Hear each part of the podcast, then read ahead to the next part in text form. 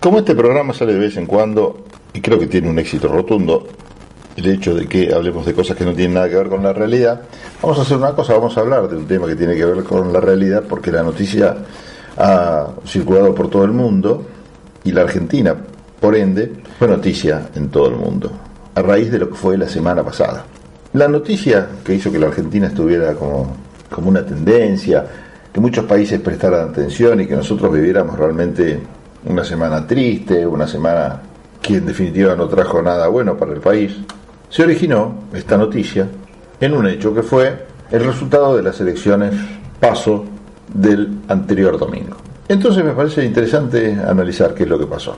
Bueno, vamos un poquito para atrás, antes del domingo. ¿Qué pasó? Antes del domingo, bueno, sabemos que había elecciones y había varios candidatos del Frente para la Victoria y había una situación en el país y había algunos otros candidatos de las otras fuerzas. Es difícil pensar por dónde empezar, es caprichoso también darle un, un lugar a cada uno de los factores que llevaron múltiples factores que llevaron a la derrota del Frente para la Victoria o al triunfo del, de Cambiemos, o de la Alianza Juntos, o llámese como se llame, opositora tradicional, y parada en el otro lado de la conocida grieta. Vamos a arrancar por lo que me parece más importante, insisto que todo es importante, pero lo que me parece más importante, la situación en general. La Argentina llega a las elecciones con un 50%, o más de un 50%, según cómo se mida, son tecnicismos, de la gente bajo la línea de la pobreza. Esto es terrible, con también una importante indigencia, con mortalidad infantil, con hambre, con desnutrición. Así llega la Argentina a las elecciones. Llega la Argentina a las elecciones con grandes problemas en materia habitacional. Las viviendas que cada vez son más caras, cada vez acceder a una primera vivienda es, altísimo, sin créditos que permitan embarcarse en una aventura de este tipo. La Argentina llega a las elecciones endeudada con montos totalmente impagables, llega endeudada por los funcionarios del actual gobierno y llega también endeudada por los préstamos que tomó Macri y se, guita que se fugó. No me la pinte, de otra forma, guita que se fugó. Tecnicismos o no tecnicismos, esa plata está, sí, no se fue, no desapareció, no se fumó, pero está en manos de unos pocos. La verdad, voy a ahondar en este tema, pero en otra entrada para no aburrirlos con el tema de la deuda, pero así llega la Argentina a las elecciones, o así llegamos los argentinos a las elecciones del domingo.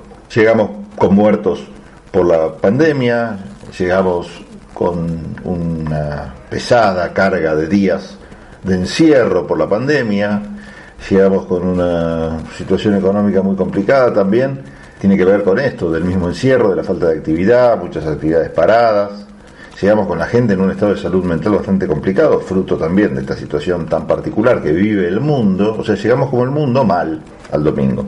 Llegamos un poco vacunados, es cierto, también como el mundo, que no está totalmente vacunado, pero que va en ese camino, en ese sentido estamos bien, yo no creo que estemos bien, pero bueno, comparados con otros países estamos en la normalidad, pero así llegamos, igual es un golpazo, ¿no? Tener a muchos todavía sin vacunar y todo, a nadie puede beneficiar esta situación. Y menos a quienes tienen a cargo las tareas ejecutivas.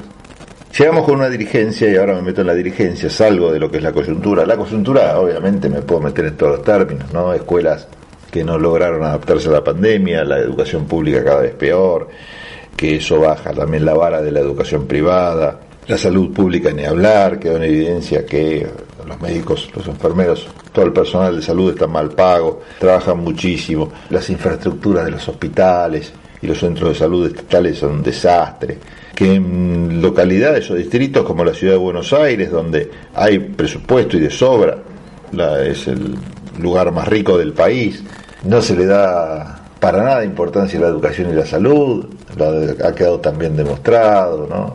Bueno, así estamos más o menos con una agenda que parecía que iba a virar hacia el cuidado y la protección del medio ambiente, fruto de haber aprendido algo de todo este pangolín que nos llevó casi puesto a toda la humanidad. Bueno, y no aprendimos nada, seguimos dándole la espalda a temas relacionados con el cuidado del ambiente. Fíjense lo que pasó en Costa Salguero. Costa Salguero se avanzó, Irsa por otro lado está haciendo unos, unos quilombos bárbaros a nivel ambiental en la ciudad de Buenos Aires, sin embargo no es ningún escándalo, no está en la agenda. Bueno, no importa nada el medio ambiente, la verdad es eso, importan las empresas, en este caso irse, la guita que se puede llevar, y nosotros bien, gracias. Y los futuros de nuestros hijos, bien, gracias también. Bueno, no me quiero enojar, quiero ser objetivo. Llegamos a las elecciones, entonces, con ese panorama, ¿no? ¿Me estoy olvidando un montón de cosas? Sí, no importa, estoy haciendo un repaso rápido. Llegamos a las elecciones también con candidatos bastante flojos, bastante malos, con una dirigencia que ha demostrado ser bastante berreta. ¿Por dónde empezar? ¿Por, qué, ¿Por cuál partido? Bueno, empecemos por el oficialismo, que teóricamente las encuestas le daban como, que le iba al, como al que le iba a ir mejor, contra toda lógica, obviamente, en el gobierno, estando en el gobierno, con el desgaste propio del gobierno, con todos estos condimentos que tienen que ver con la realidad, que es una realidad espantosa, que venía heredada mucho y después nos sopapeó en el medio de la pandemia. Imagínense cómo va a estar el gobierno. Sin embargo, las encuestas les daba a Santoro, por ejemplo, que ganaba en la ciudad de Buenos Aires. Yo cuando leía esas encuestas me agarraba la cabeza y decía, no, puede, no, no puede ser la gente tan de creer que esto es así. Y sin embargo, bueno, obviamente, como una buena herramienta de marketing que son las encuestas, se utilizaron las encuestas, los números, estos números dibujados, para tratar de hacerle creer a la gente que estos iban a ser los números definitivos. Entonces, claro, si a uno le ponen a una persona como ganador, mucha gente va a ganador, o no se gasta en votarlo en contra, porque total va a ganar, en fin. Este, o al revés, ¿no? Van todos los votos al, al opositor y no a terceras alternativas, porque hay que tratar de ganarle al que viene ganando. Bueno, la cuestión es que este que quedó al descubierto que es un, invento, si uno habla con los peronistas de la ciudad de Buenos Aires, miren que he hablado con muchos, eh, peronistas de la ciudad de Buenos Aires, no candidatos a ocupar un cargo en nombre del peronismo en la ciudad de Buenos Aires, sino peronistas históricos de la ciudad de Buenos Aires están que trinan con haber elegido un candidato que no es peronista, no voy a decir que es radical porque esto dicen los peronistas, pero Santoro tampoco es radical, con un candidato no peronista, sin tradición peronista, ¿por qué? No porque piensen distinto a lo que puede llegar a pensar Santoro, no es por un tema ideológico que están enojados, sino que están enojados no con Santoro puntualmente, sino con quien ha elegido ungirlo como el candidato a representar a los peronistas en el distrito de la ciudad de Buenos Aires. Y dicen, para perder como perdió él, hubieran puesto un peronista y perdíamos dignamente con un peronista. Demuestra el peronismo porteño que no tiene candidato. Están que trinan los compañeros porteños con esta elección y con esta decisión. ¿De quién fue? De Alberto Fernández, claramente. Amigo de Alberto Fernández de los últimos tiempos, Santoro logró posicionarse en este lugar. Victoria Tolosa Paz, la candidata a cabalgar la difícil provincia de Buenos Aires. Bueno, se le cayó la montura, a último momento despistó esta candidata, Victoria, que ahora le dicen derrota a Tolosa Paz, despistó porque salió a decir que en el peronismo este, se garcha y en otros partidos no, algo así, anda a saber qué, la cosa que cayó muy mal, recordemos que hay mucho también eh, conservadora dentro del peronismo, era innecesaria la frase, la situación está, está jodida en la Argentina para andar haciendo campañas pelotudas, lo ha demostrado también, algo que tuvo de bueno la campaña, y abro paréntesis, y hoy me van a disculpar, pero voy a abrir todos los paréntesis del mundo, corchetes y llaves, porque mm, esto de las campañas pedorras, las campañas bizarras, la de Moreno, la de la otra mina que no me acuerdo cómo se llama, que muestra el culo y todo esto, que no soy pacato, aplaudo el mismo, pero le aplaudo en la cara el, que el, al creativo que dijo, bueno, hagamos de, este culo una campaña.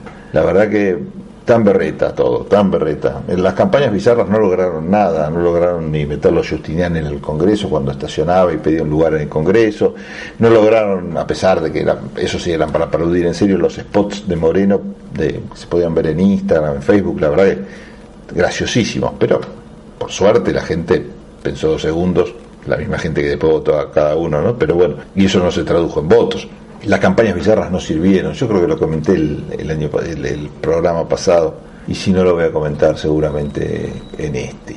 Las campañas bizarras muy flojas, muy flojas. Bueno, pero volviendo a los candidatos, a los candidatos importantes, el Frente por la Victoria, bueno, en el resto del país tampoco logró el kirchnerismo, y en este caso Máximo Kirchner y la Cámpora, que eran los encargados de armar en el interior, demostraron que no sirven para armar ni un rasti. La verdad que si uno habla, pues yo les digo porque hablo, entonces les cuento acá las cosas que hablo, les cuento un poco de los chimeríos, de lo que me entero, pero en fin, este, la verdad, la verdad, la verdad de la milananga es que Había unos candidatos realmente que eran para agarrarse la cabeza. No, la verdad de la milanesa es que en el interior del país, las fuerzas comandadas por Máximo Kirchner trataron de armar y le salió muy mal. Está a la vista de los resultados electorales. Claramente le salió muy mal y armaron muy mal. Después vamos a meternos a algunos casos, a contarles cómo fue, cómo dejó de ser. Pero es Vox Populi que Máximo Kirchner, la cámpora, armando en el interior, desarma más que lo que arma. Y los resultados están a la vista. Bueno, punto y aparte. Seguimos con los candidatos. Hablamos de los dos más importantes, Santoro y Tolosa Paz, no para personalizar, ¿eh? Pero sí para decir o tratar de explicar rápidamente por qué le fue mal a cada uno de ellos. En el caso de Tolosa Paz no fue solamente por esto, ¿no? Fue toda la situación también de la provincia de Buenos Aires, un Axel Kisilov que muchos dicen que no sabe gestionar la cosa demasiado bien, frente a un Rodríguez Larreta que uno, mal que mal, no deja de compararlos, porque son los, de dos, los dos distritos más importantes del país y la gestión de Rodríguez Larreta nadie puede decir que es peor que la de Axel Kisilov. A Kisilov no lo ayuda tampoco su oratoria, no lo ayuda su imagen, no lo ayuda su gestión, esta cosa violenta que tiene al expresarse, claramente demostró que no es el discurso que quiere escuchar la gente. La gente está cansada de la violencia, diría cansada de las formas peronistas, pero no quiero ser tan gorila. Un poco sí, me dirá algún amigo. No, no quiero ser ni tan ni nada gorila. Y no lo soy. Por eso ahora voy a seguir hablando y voy a hablar también de los candidatos del PRO.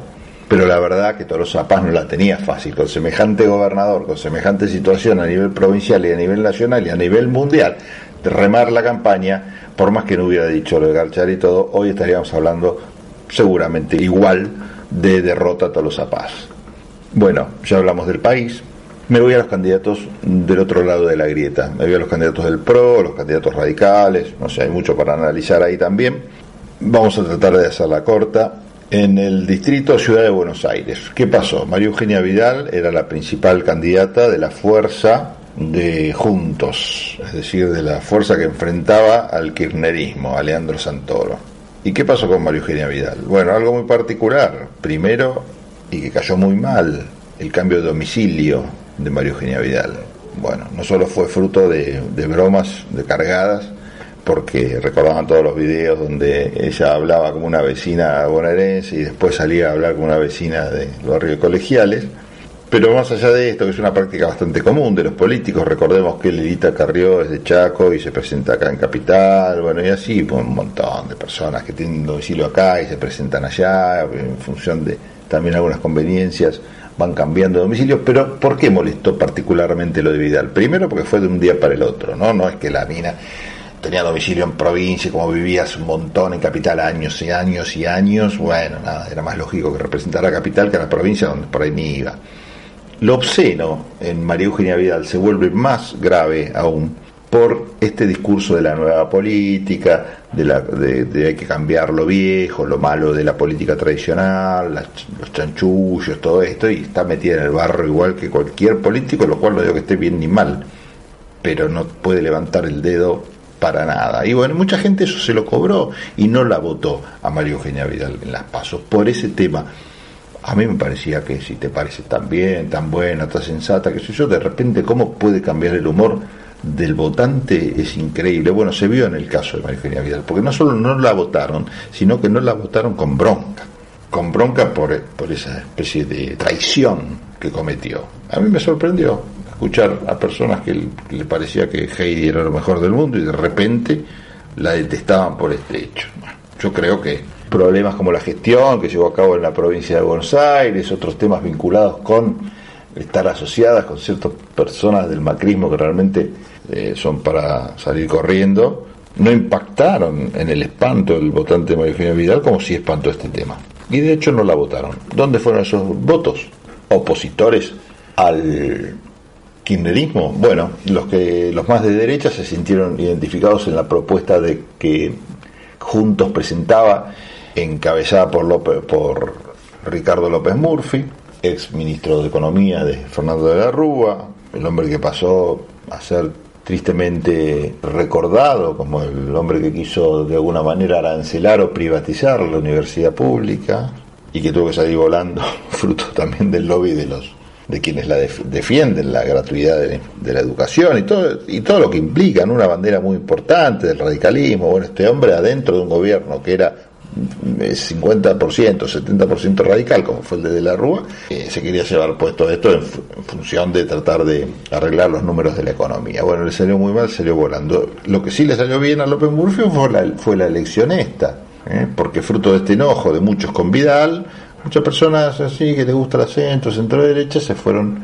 a votarlo a López Murphy. Está bien que López Murphy tenía dentro de sus listas algunos personajes bien de derecha, eh, como bueno, el otro Santoro, ahora Yamil Santoro y algún otro más que ahora no me acuerdo, pero lo votaron casi sin, sin problema. Y de hecho, seguramente, fruto de los resultados de esa elección, sacó como el 15%, el López Murphy va a ser diputado nacional por Juntos por el Cambio, porque se van a armar las la listas de forma tal que él le toca, creo que en tercer lugar, ya que encabeza la lista de diputados. Bueno, eh, ¿Qué más? Ah, bueno, y de, de, candidato a legislador porteño va este chico este Santoro, Yamil, y creo que en primer lugar va el esposo de Pampita, que espero que cuando jure le digan el, nombre, ¿no? García Moritán, no sé si Roberto o qué onda, que estuvo fiscalizando en, no me acuerdo qué barrio estuvo, pero lo vieron fiscalizando de presidente de mesa, andaba por ahí dando vuelta. Bueno, muy bien, eh, ¿qué más? Adentro del radicalismo iba también el doctor Rubinstein, quien sacó menos porcentaje, pero eh, representó un fenómeno interesante. Bueno, sacó como el 4%.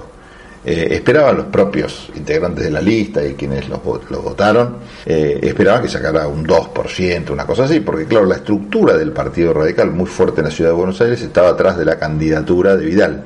De Vidal y del economista este, ¿cómo se llama? Tetaz, Martín Tetaz, estaban toda, toda, toda la, la orga radical estaba y está detrás de, de, esta lista, ¿no? Entonces, sin recursos, sin campaña, sin guita, sin lo que quieras, sin fiscales, sin nada, eh, Rubinstein se presentó con una lista, una lista también, convengamos que era la, la centro izquierda radical, la que llevaba sacando algunos casos, como algunos amigos que tengo yo ahí adentro, después el resto era, tranquilamente podían estar este, a, la, a la derecha de Lutó eh, Brandoni, ¿quién más? Suárez Lastra, alguno que otro más que no me acuerdo. Planteaba una alternativa bien radical frente a una cosa más derechosa, que es la de López Murphy, o pro, como vendría a ser la de Vidal. A pesar de que, insisto, atrás de pro, del pro o de Vidal, estaba también toda la estructura fuerte del radicalismo que representa Martín Lusto y compañía.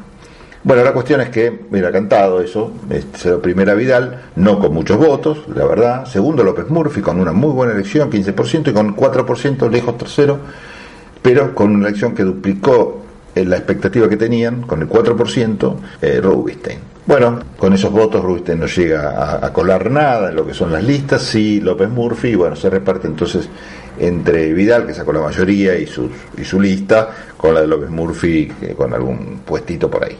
Sumado los votos, le rompen la cabeza al Frente para la Victoria, que iba eh, todo unido atrás de, este candidato eh, muy mal visto por el peronismo porteño. Aparte llevaban a Alejandro Amor eh, como candidato a legislador, esta lista, un discutido dirigente del peronismo, del cual ya hablaremos en próximos programas porque la verdad que vale la pena, ¿no?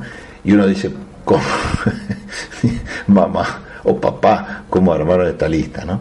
Bueno, la cuestión es que así las cosas, a Santoro no le fue muy bien, a Vidal tampoco, ahora sumándole a López Murphy y, a, y al otro Rubinstein, le va bien, al que le fue muy bien, no quiero hablar mucho, pues ya habrán escuchado todos los análisis sabidos y por haber, es a yo lo único que quiero decir con el tema de Miley es que es un fenómeno parecido al de la UCD de los 80. No sé si ustedes tienen la edad suficiente o han estudiado algo de historia, pero allá por el 1983 existía una fuerza que en ese momento apoyaba a los militares, que era la Unión de Centro Democrático, UCD, que lideraba el teniente ingeniero o ingeniero teniente, no sé cuál es, ingeniero capitán, capitán ingeniero, ahí está, capitán ingeniero Álvaro Alzogaray. Eh, bueno, Alzogaray, Albamonte, Adelina de Viola eran personajes que, formaban esa fuerza, que lideraban esa fuerza. Era una mezcla de fachos y chetos. Eh, algo parecido se da con Milley, una mezcla de derechosos y chetos. tenés los derechosos más originales, más los, talibanes, como se dicen entre, hasta se mencionan entre ellos, que son los que apoyaban a Milei desde el principio, y después una, un grupo de gente, de, en algunos casos chicas lindas, este, hombres de la bolsa, yuppies, y también jóvenes que se engancharon con esta cosa eh, loca, ¿no? que no pasa el tamiz de un análisis del discurso ni por casualidad, pero las formas es lo que lo que emociona. Yo creo que les, debe emocionar, sin decir que es un nazi este hombre, pero le debe causar la misma emoción que cuando escuchan un discurso en alemán y no entienden nada de Adolf Hitler, ¿no? Estas formas, los ademanes del Führer, cuando se enfrentaba a las multitudes, las antorchas marchando por las calles alemanas, los ejércitos prolijamente formados y marchando con una coreografía perfecta, esta cosa aria de superioridad, yo creo que eso es lo que les encanta. Eso es lo que les encanta. Mire, este, yo tengo un gran amigo y tiene un hijo de, más o menos, no sé, 14, 15 años, ¿no?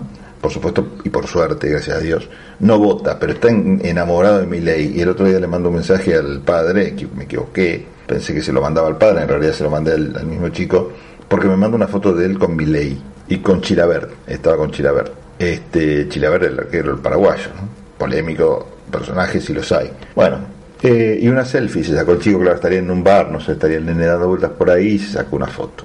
Entonces me la manda a mí, me la manda el chico, sabe cómo pienso y me la manda hasta como una broma, porque yo estuve hablando con él y preguntándole por qué votaba mi ley, ¿viste? me interesaba realmente entender qué lo llevaba a semejante, este, o por qué hubiera votado de haberlo podido votar y me manda la foto y yo me equivoqué, pensé que era el padre el que la mandaba y digo, este chico lo tenés que, lo tenés que surtir inmediatamente, en broma, por supuesto, no estoy de acuerdo con el tema de pegarle a los chicos. Pero la verdad es que no sé, no, por lo menos a mí me cuesta mucho. Bueno, lo único que quería decir del fenómeno Milley, al final estoy hablando un rato largo, fenómeno Milley, para usar el término que usan muchos medios de comunicación, es que es un fenómeno que a mí me hace recordar a lo que era la UCD, una mezcla, como decíamos, de fachos y chetos, acá también, en ese momento apoyaban a los militares, en este momento, bueno, no sé, fascistoide por ahí se puede relacionar. En ese momento no tenían, ¿saben qué? No tenían tanto odio. Esta cosa de te voy a matar, te voy a pisar con la silla de ruedas, todo eso, eso no existía en esa época, fíjense ustedes, ¿no? Ahora es mucho más virulento. Sin embargo, bueno, en esa época hasta era quizás más peligroso, ¿no? Porque era un partido que estaba muy cercano a los militares y bueno, no quería saber nada con el juicio de las juntas y con otras cosas. Bueno, sí, en realidad si somos honestos intelectualmente tenemos que decir que el peronismo de aquella época tampoco estaba de acuerdo con el tema del juicio de las juntas y todo eso y de hecho había mm, pactado una suerte de amnistía que es denunciada por el candidato Raúl Alfonsín en ese momento para que los militares no, no fueran juzgados como después fueron juzgados. Bueno, este, sí, por eso cierro paréntesis, abro corchetes, me meto las llaves en el bolsillo y seguimos con el análisis de lo que pasó en las elecciones del domingo. Eh, ¿Dónde estaba? Eh, estaba analizando los candidatos de... Ah, a Milei, ahí está. Bueno, Milei, el fenómeno este, la UCD de los 2020 y pico. Eh, y sí, es eso, ¿viste? Es, es, un poco que te encontrás con los chetos, te encontrás con, con mucha cosa este, antisistema, antipolítica. El odio también se canaliza por este lado. Pero bueno, es gente que no escarba absolutamente nada en el discurso, porque si no, y sobran los ejemplos, y no los voy a aburrir. Cuestión de escuchar dos segundos a mi ley y se van a dar cuenta que nada de lo que dice tiene coherencia, se contradice en sus propios dichos, en fin. Este, fin del tema. Cuando dicen hoy, pero la, izquierda, la derecha está creciendo, yo les cuento, y lo vamos a analizar un ratito, eh, no sé si ya no lo dije tampoco el martes pasado, que la izquierda se convirtió en la tercera fuerza a nivel nacional. Y mi ley sí fue la tercera en la ciudad de Buenos Aires, pero cuando te vas al país queda una mínima expresión. Así que no es para preocuparse, sí es para preocuparse que no tengamos una dirigencia política como la gente. Bueno, en un rato eh, seguimos con más tendencias, analizando otros candidatos también, qué pasó con la izquierda, si quieres le damos un poquito de, bola a eso también. Pero bueno, lo dejamos para la próxima entrada porque si no se me van a aburrir. Hasta luego.